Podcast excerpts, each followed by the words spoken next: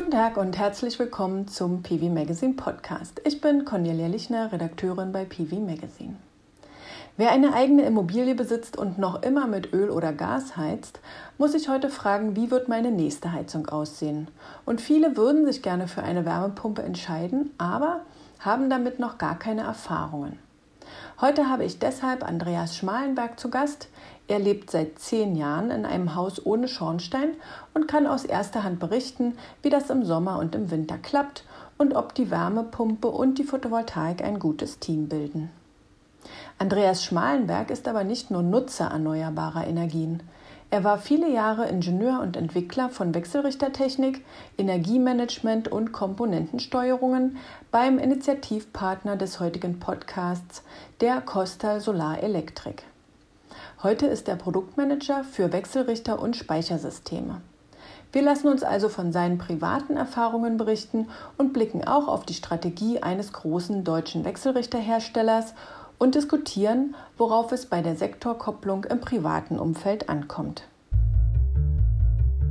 Die Firma Kostal wurde 1912 mit acht Mitarbeitern als Verarbeitungsstätten für technische Isolation in Lüdenscheid gegründet. Heute ist Kostal unter anderem in den Geschäftsbereichen Automobilelektrik, Industrieelektrik, Prüftechnik und Solarelektrik tätig und beschäftigt weltweit 20.000 Menschen. Seit 2004 produziert und entwickelt Kostal Wechselrichter für Photovoltaikanlagen und brachte als erster Hersteller Hybridwechselrichter auf den Markt. Die Plenticore-Baureihe setzt Maßstäbe für höchste Effizienz und wurde dafür mehrfach in Wettbewerben ausgezeichnet. Eine Besonderheit der Costa Wechselrichter ist, dass sie ab Werk mit allen technischen Voraussetzungen für die Einbindung von Stromspeichern, SG-Ready Wärmepumpen und Wallboxen ausgestattet sind und diese bei Bedarf nur freigeschaltet werden müssen.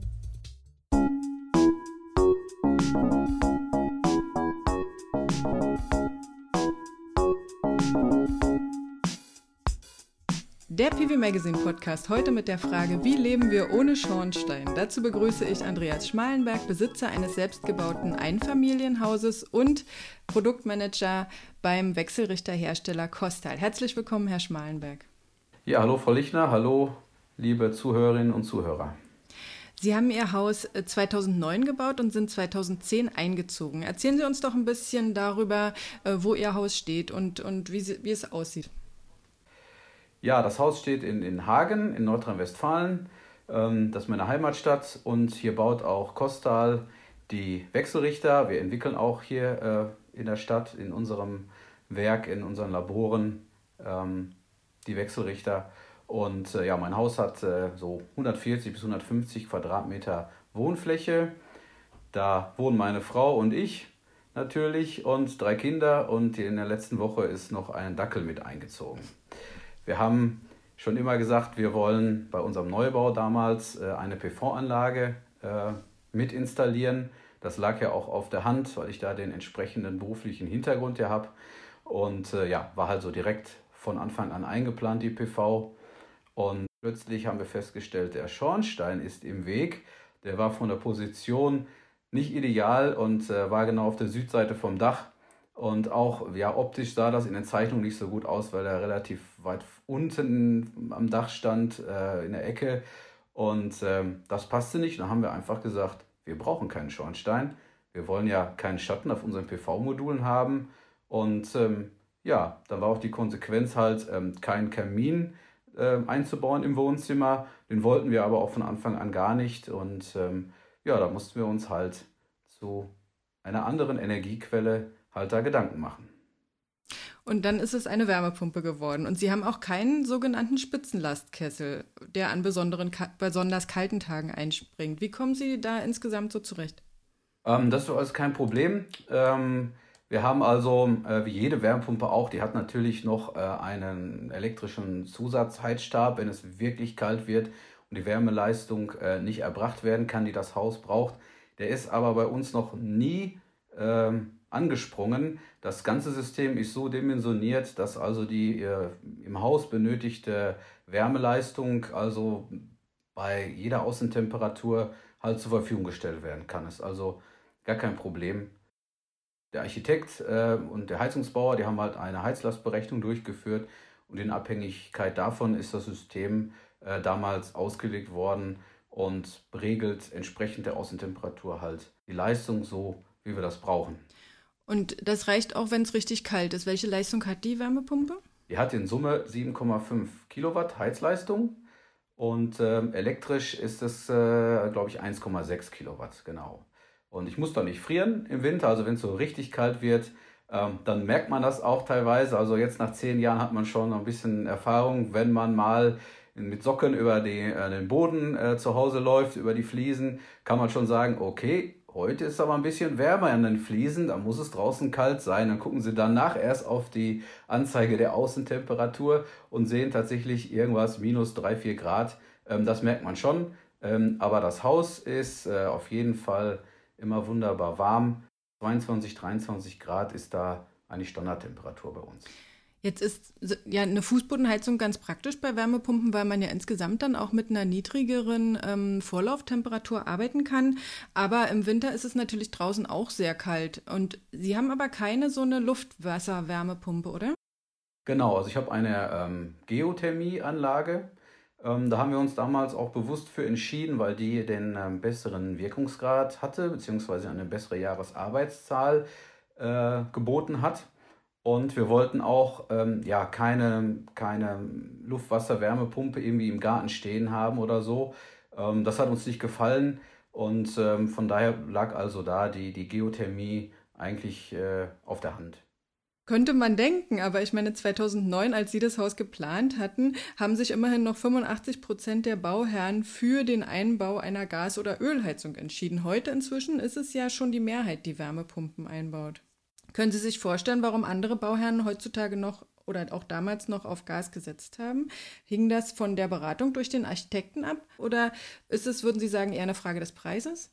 Ähm, beides. Also zum einen hatten wir ähm, damals auch diskutiert steigende Gaspreise. Damals war es so, dass, äh, dass am Markt die Gaspreise tatsächlich anders als üblich, mehr wie üblich äh, gestiegen sind. Von daher ging es so Richtung Wärmepumpe. Und dann ist halt das Zweite, was dann ausschlaggebend ist, ist die Beratung durch den Architekten oder durch einen Fachexperten, Energieberater etc. Ähm, man kann sich natürlich auch selbst damit beschäftigen, welche Heizquellen man halt in äh, seinem Neubau haben möchte. Also viele tun das auch. Anderen liegt das vielleicht nicht so, äh, sich mit der Technik zu beschäftigen. Die sind natürlich auf den Experten, den externen Experten natürlich dann angewiesen. Ne? Und ähm, ähm, da kann ich mir vorstellen, gerade vor zehn Jahren, ähm, eigentlich war die Wärmepumpentechnik schon ähm, ausgereift. Die gibt es schon sehr lange. Ähm, aber tatsächlich war der Standard immer noch ähm, die Gas- oder die Ölheizung. Und bei uns jetzt in der Region ist es dann mehr Gas. Ähm, ja, und wenn ich dann selbst äh, mich daran gewöhnt habe, weil das halt Standard ist, weil ich selber keine alternativen Quellen halt kenne, ähm, dann muss ich mich natürlich dann auf den Architekten verlassen, was, was der rät. Und äh, ja, äh, von daher ist man dann auch so, natürlich so ein bisschen halt abhängig von den Fachexperten. Ich meine, wenn Sie der Schornstein jetzt nicht so sehr gestört hätte, dann hätten Sie wahrscheinlich am Ende auch eine äh, Gasheizung gehabt, oder? Ähm, Vielleicht schon, ja. Also bei uns war das wirklich eine Story. Es kam dann eins zum anderen. Ähm, wir hätten den Schornstein auch, äh, ich sag mal, auf die andere Seite vom Dach setzen können. Und so ein Kamin ähm, wäre auch schön gewesen, natürlich im Sinne der Behaglichkeit, äh, kann man sich auch gut vorstellen. Ähm, das wäre aber gerade vom Schornstein her wäre das sehr teuer gewesen, den zu verlegen. Man hätte dann, ähm, also der Hausanschlussraum bei uns, der ist ähm, genau vorne auf der Südseite in der Ecke, da drüber war der Schornstein geplant und man hätte dann praktisch die ganze Technik verschieben müssen, ähm, weiter in, in, äh, nach hinten ins Gebäude, äh, auf die Nordseite praktisch und das wäre letzten Endes dann zu teuer geworden, weil die Versorgungsleitungen, die kommen von der Südseite ins Haus rein.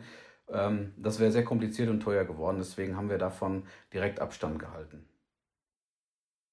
Aber so eine Wärmepumpe ist ja auch nicht ganz äh, preisgünstig. Also im Vergleich zu einer, zu einer Gasheizung ist es ja auch relativ teuer. Man hat den großen Kostenblock, wenn man so ein ähm, Bohrloch setzt.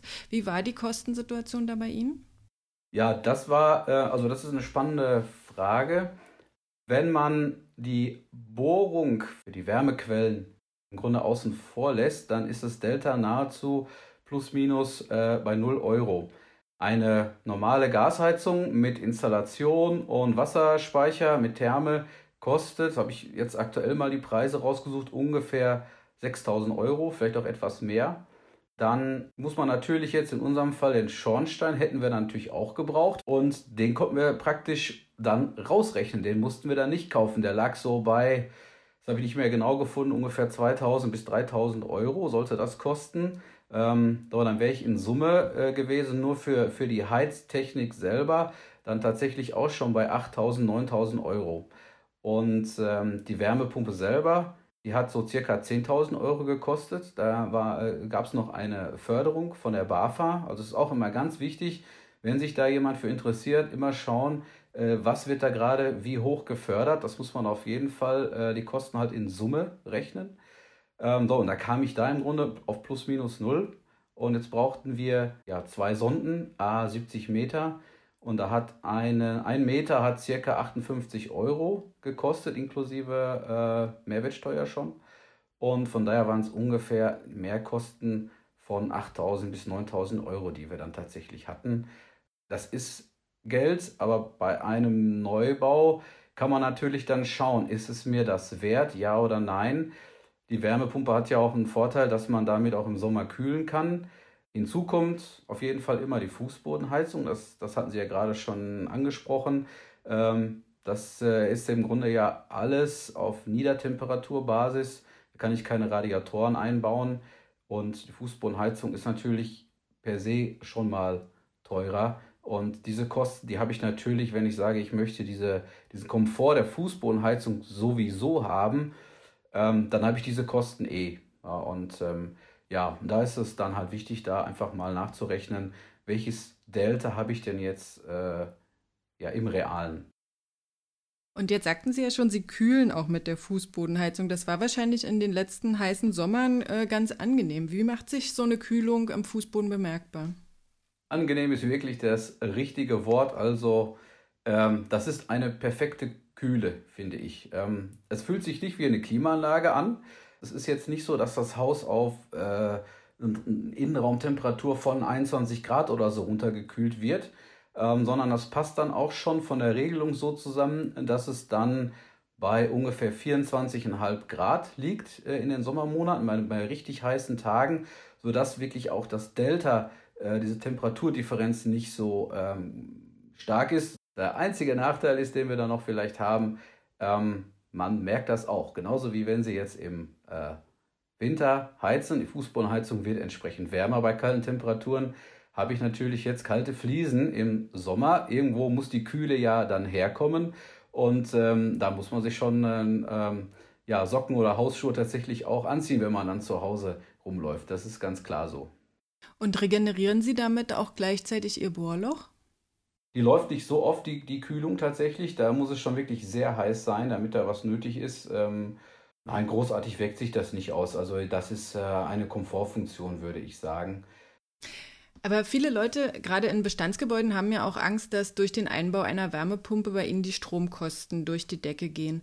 Wie hoch ist Ihr Stromverbrauch ungefähr und wie viel davon kommt noch aus dem Stromnetz? Also wir haben einen Gesamtverbrauch ähm, im Haus und Wärmepumpe zusammen von ungefähr 9100 Kilowattstunden. Das war jetzt äh, Werte von 2020, die habe ich äh, mal rausgesucht. Hm, die Wärmepumpe davon, die braucht 4000 Kilowattstunden in etwa.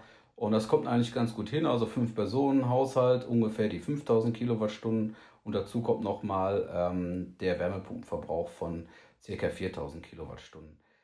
Aus dem Netz selber müssen wir dann tatsächlich immer noch 4600 Kilowattstunden dazu kaufen, ähm, weil ja das große Problem ist, was mich auch jeden Winter immer traurig macht, äh, wenn die Sonne nicht scheint, ähm, habe ich natürlich den Anteil der solaren Eigenversorgung für meine Wärmepumpe halt äh, sehr gering.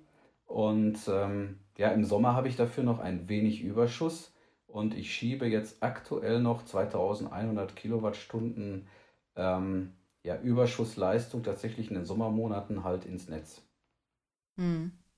Und wie groß ist Ihre Photovoltaikanlage?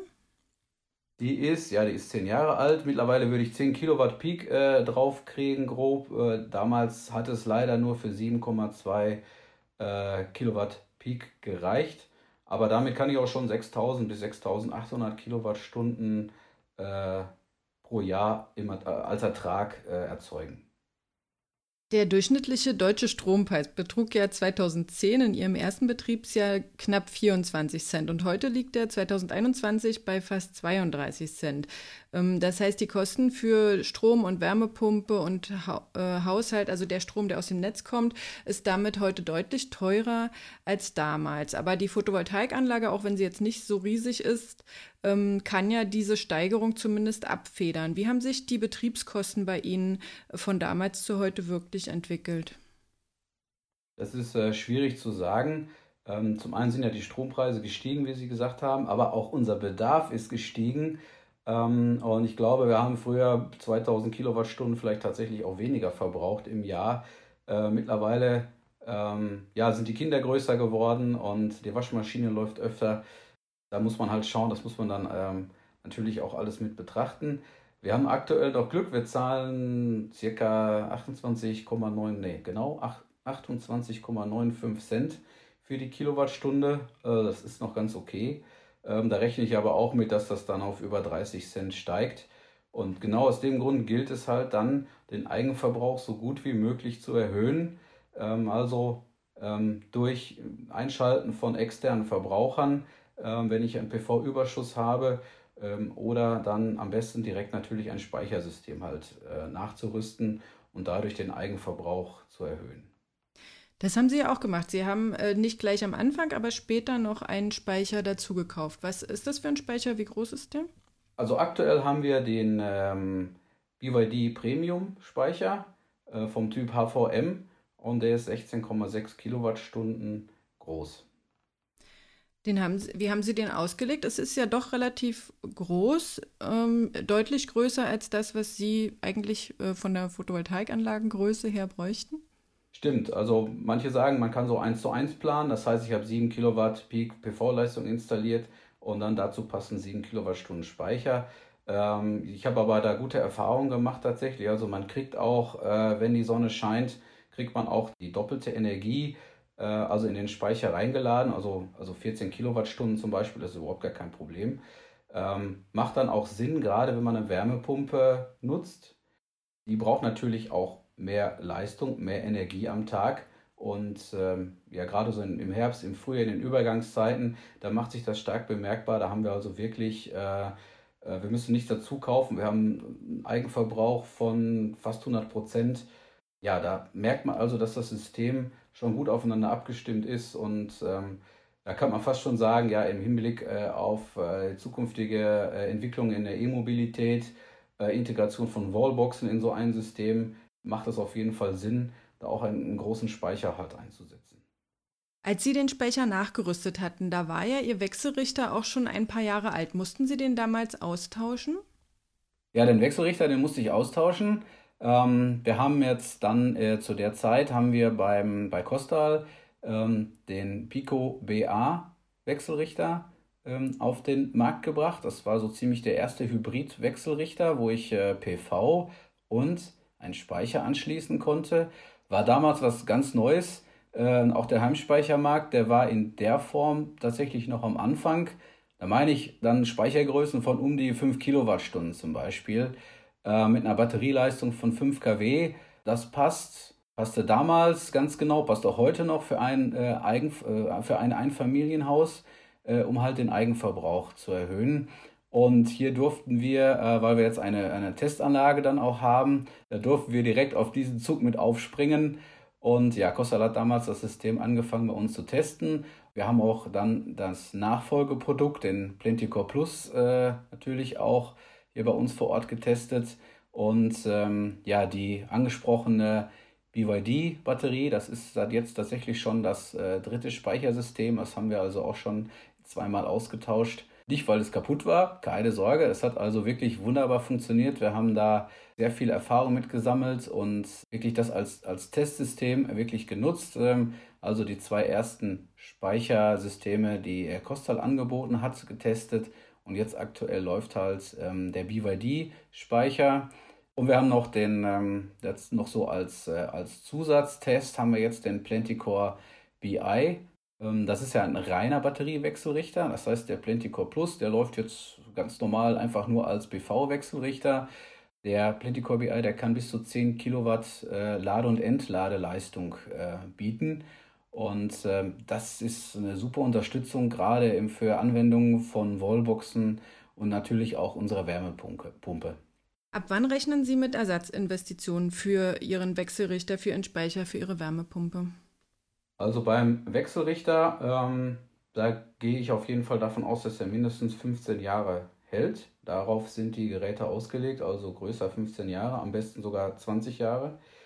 Ähm, für die Wärmepumpe, die wir haben, habe ich mir einfach das Ziel gesetzt, äh, das muss äh, das Gerät, das muss 20 Jahre halten. Ähm, die Sonde muss man ja nicht austauschen, die ist ja verschleißfrei. Und äh, ja, der Kompressor, Wärmepumpe selber, die, die muss sicherlich mal früher oder später ausgetauscht werden. Aber da, ich glaube, nach 20 Jahren, 25 Jahren ähm, kann man das auch mal machen. Ähm, beim Speicher wird es spannend. Es gibt ja ähm, Lithium-Heimspeicher äh, so in der größeren Anwendung erst seit einigen Jahren, beziehungsweise es fing ja vor einigen Jahren erst an. Ja, die Entwicklung ist da auch weitergegangen. Wir können eigentlich sagen, dass äh, Speichersysteme, moderne Speichersysteme heute 10.000 Zyklen zum Beispiel können. Und wenn man das sich jetzt mal bewusst macht, so im Einfamilienhausbereich äh, sind eigentlich maximal 365 Zyklen pro Jahr realistisch oder anzunehmen. Also realistisch wahrscheinlich eher noch weniger. Ähm, da müsste tatsächlich dann jeden Tag die Sonne scheinen den, der Speicher muss vollgeladen werden können und nachts wird er wieder entladen. Das ist ja dann ein Zyklus. Und ähm, das wären aber 365 Zyklen im Jahr, also jeden Tag ein, wären das äh, so ungefähr 27 Jahre, die allein von den Zyklen her als Lebensdauer da anzunehmen sind. Jetzt gibt es natürlich auch noch andere Faktoren, äh, die den Verschleiß von so einem Speichersystem beeinflussen. Und deswegen würde ich aktuell auch mindestens 15 Jahre annehmen, die äh, der Speicher hält und seine Dienste tut. Okay, dann drücken wir die Daumen, dass es so lange klappt. Ähm, und erfordert die ähm, Wärmepumpe eine regelmäßig Wartung, regelmäßige Wartung? Also die machen wir tatsächlich nicht. Äh, ein Heizungsbauer oder auch der Hersteller, die verkaufen das natürlich gerne. Das macht auch Sinn. Äh, das haben wir uns jetzt aber, weil es so gut läuft und da keine Störungen äh, also vorkommen, ähm, ja, haben wir uns das äh, im Moment noch tatsächlich gespart. Äh, jetzt ist das System über zehn Jahre alt, könnte jetzt mal Sinn machen, das zu tun. Ähm, aber im Grunde ist das wartungsfrei. Man braucht nicht wirklich äh, bei einer Wärmepumpe äh, einen Service machen. Man kann den Wasserdruck in, dem, in dem Heizsystem, im Heizkreislauf kann man beobachten, wenn der nachlässt, was schon mal passieren kann. Ähm, dann können versierte Leute können den nachfüllen. Das ist das Einzige, was man machen kann. Dann kommen wir mal auf Ihr Steckenpferd und das ist ja wahrscheinlich der Betrieb der ganzen äh, Anlage, die, das System miteinander. Wenn Ihre Wärmepumpe jetzt zehn Jahre alt ist, dann ist es ja vermutlich ein Modell, das also on-off geht und, und das einfach nur angeht, wenn der Wärmebedarf da ist und wieder ausgeht. Ähm, wenn der nicht mehr da ist, also nicht moduliert und sich nicht danach richtet, ähm, wie viel äh, Solarstrom aktuell äh, vorliegt. Sehen Sie diese Taktung in Ihrem Monitoring? Wie ist das mit den Leistungsspitzen da? Ja, das sieht man auf jeden Fall. Ähm, das ist ja generell bei Wärmepumpen eigentlich äh, üblich, dass man das, äh, also diese Leistungsspitzen sieht, äh, auch heute noch bei den, bei den aktuellen. Ähm, je kälter natürlich äh, es draußen ist, desto öfters schaltet die Wärmepumpe ein. Bei uns ist das meistens tatsächlich immer mit derselben Einschaltedauer, ähm, nur halt die Zeit, also die, ähm, die Häufigkeiten der Einschaltung, die werden halt äh, größer, die Abstände dazwischen kürzer. Und ähm, Jetzt haben wir eine Aufnahmeleistung von 1,6 Kilowatt. Da kann man diese Peaks wirklich gut sehen.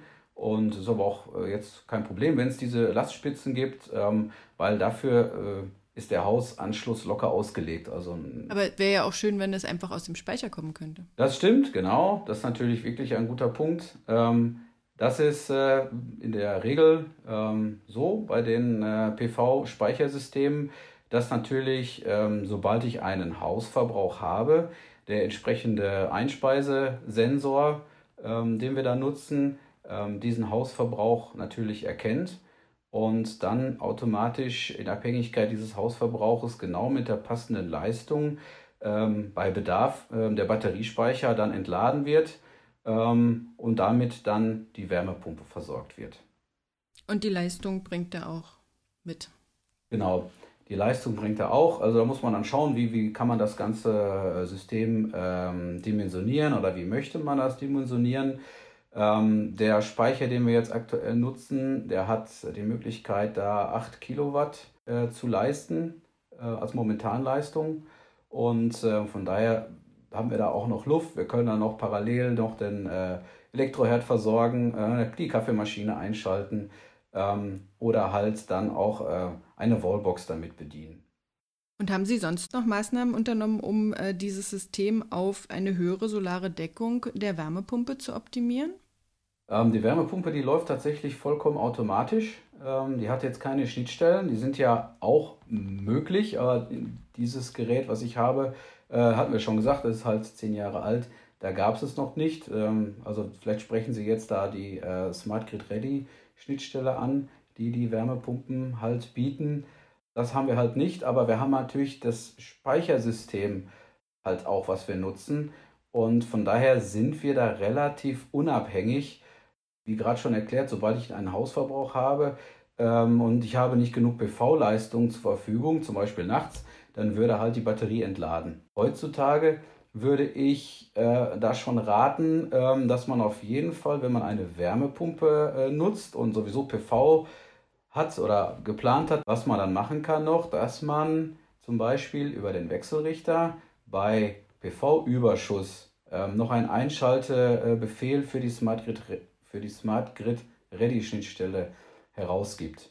Ähm, das heißt zum Beispiel, ich habe tagsüber meine Batterie vollgeladen und ähm, bevor ich dann Überschussenergie noch ins Netz einspeise, wäre es dann möglich, halt auch den, den äh, Kostal-Wechselrichter, den Plenticore, so zu parametrieren, dass dann äh, automatisch halt ein Einschaltbefehl äh, bei einer gewissen Überschussleistung an die Wärmepumpe gegeben werden kann und die, ja, ich sag mal in Anführungszeichen, einfach schon mal vorheizt, sondern dann habe ich da dann tatsächlich eine höhere Vorlauftemperatur schon mal, also auch meinen Pufferspeicher halt entsprechend schon mal vorgeheizt und ähm, dann brauche ich das abends oder auch am Anfang der Nachtstunden halt nicht zu machen ähm, und kann dadurch natürlich auch wieder meine Batterieleistung, meine Batterieenergie sparen.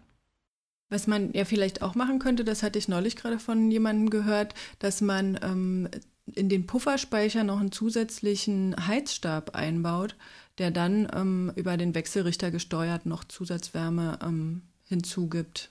Könnten Sie sich das bei sich auch vorstellen? Genau, das wäre ähm, das, wär das, was man auch noch machen könnte.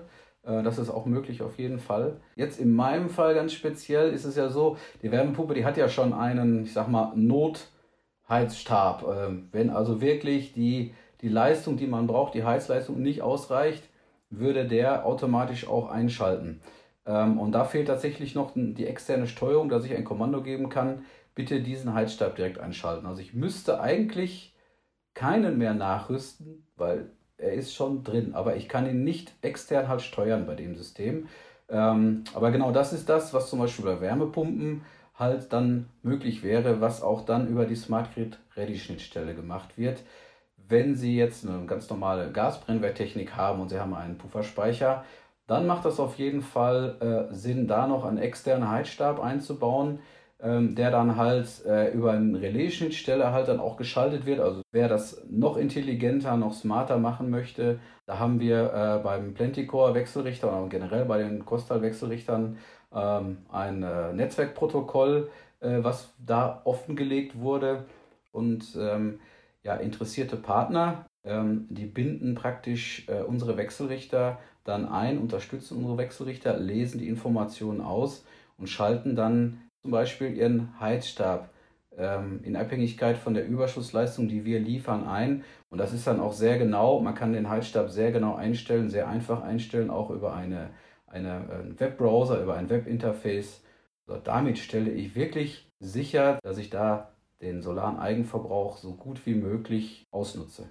Sie merken es schon, wir kommen so langsam weg von dem eigentlichen Haus und, und mehr Richtung ähm, die berufliche Tätigkeit von Herrn Schmalenberg. Da gibt es ja äh, auch Schwierigkeiten, die dadurch entstehen, dass die Installation des Heizungssystems ja Sache des Heizungsinstallateurs ist, während Photovoltaik, Speicher und Energiemanagement ja eher unter die Hoheit des Elektroinstallateurs fallen. Und ähm, jetzt übernehmen ja die Wechselrichterhersteller immer mehr auch sozusagen die Möglichkeit, dort zu steuern. Kann man sich da jetzt als ähm, Heizungsbauer bei Ihnen eine Schulung holen, um da noch mehr ähm, Informationen zu bekommen? Oder muss der Elektriker die Installation der Wärmepumpe mit äh, übernehmen? Wie sehen Sie da die Strategie als Wechselrichterhersteller? Ja, natürlich sind wir da immer offen und äh, bieten Schulungen an. Ähm, jeder äh, Interessent oder jede Interessentin ist da herzlich willkommen, also an der Schulung teilzunehmen.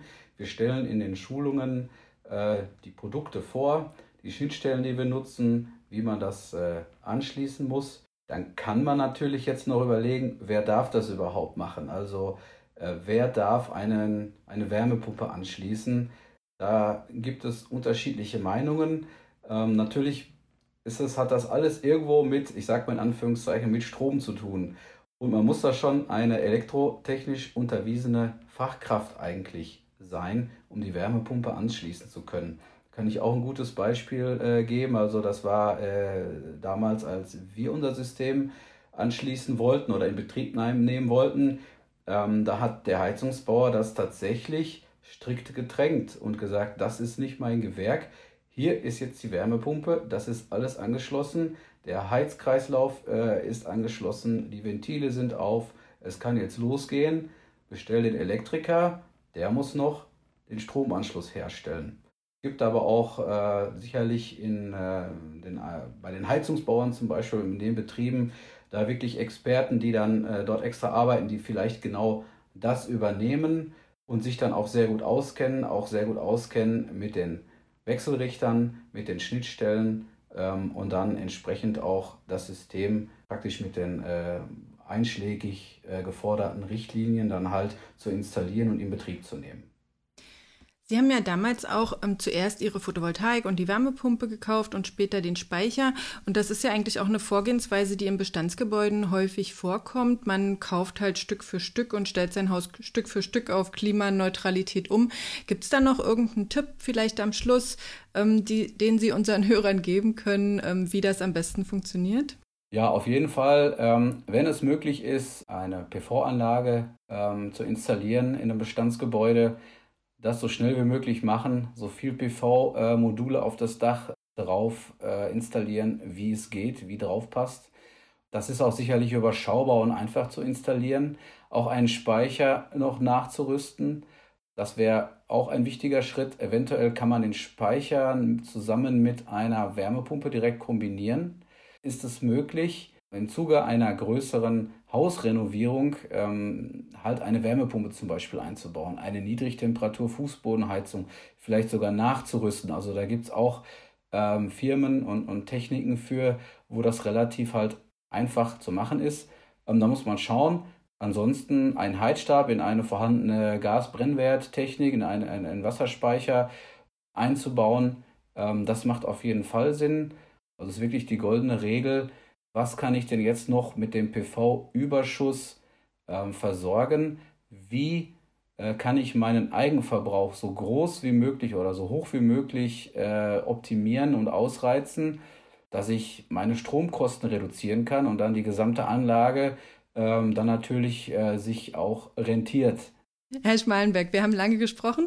Ich fand es sehr interessant. Vielen Dank, dass Sie sich die Zeit genommen haben, um uns Ihr Haus und auch Ihre Arbeit mal ein bisschen genauer vorzustellen. Das war der PV Magazine Podcast für heute mit Andreas Schmalenberg. Er ist Produktmanager bei Kostal und zufriedener Besitzer eines Hauses ohne Schornstein. Ähm, ich freue mich, wenn Ihnen der Podcast gefallen hat. Zum Thema Heizen mit erneuerbaren Energien haben wir in unserer November-Ausgabe einen Schwerpunkt mit vielen, auch größeren Bestandsprojekten. Und das Einzelheft oder ein Abonnement erhalten Sie in unserem Webshop unter shop.pv-magazine.com. Ganz aktuell berichten wir aber auch online unter www.pv-magazine.de. Falls Sie uns zu diesem Thema Ihre Meinung mitteilen möchten oder Wünsche und Fragen haben, können Sie mit uns Kontakt aufnehmen, indem Sie einen Kommentar auf unserer Webseite hinterlassen oder schicken Sie eine E-Mail an podcast.pv-magazine.com. Wir freuen uns immer, wenn Sie uns auf den Plattformen iTunes und SoundCloud liken und dann werden wir auch von anderen leichter gefunden. Vielen Dank fürs Zuhören und bis zum nächsten Mal.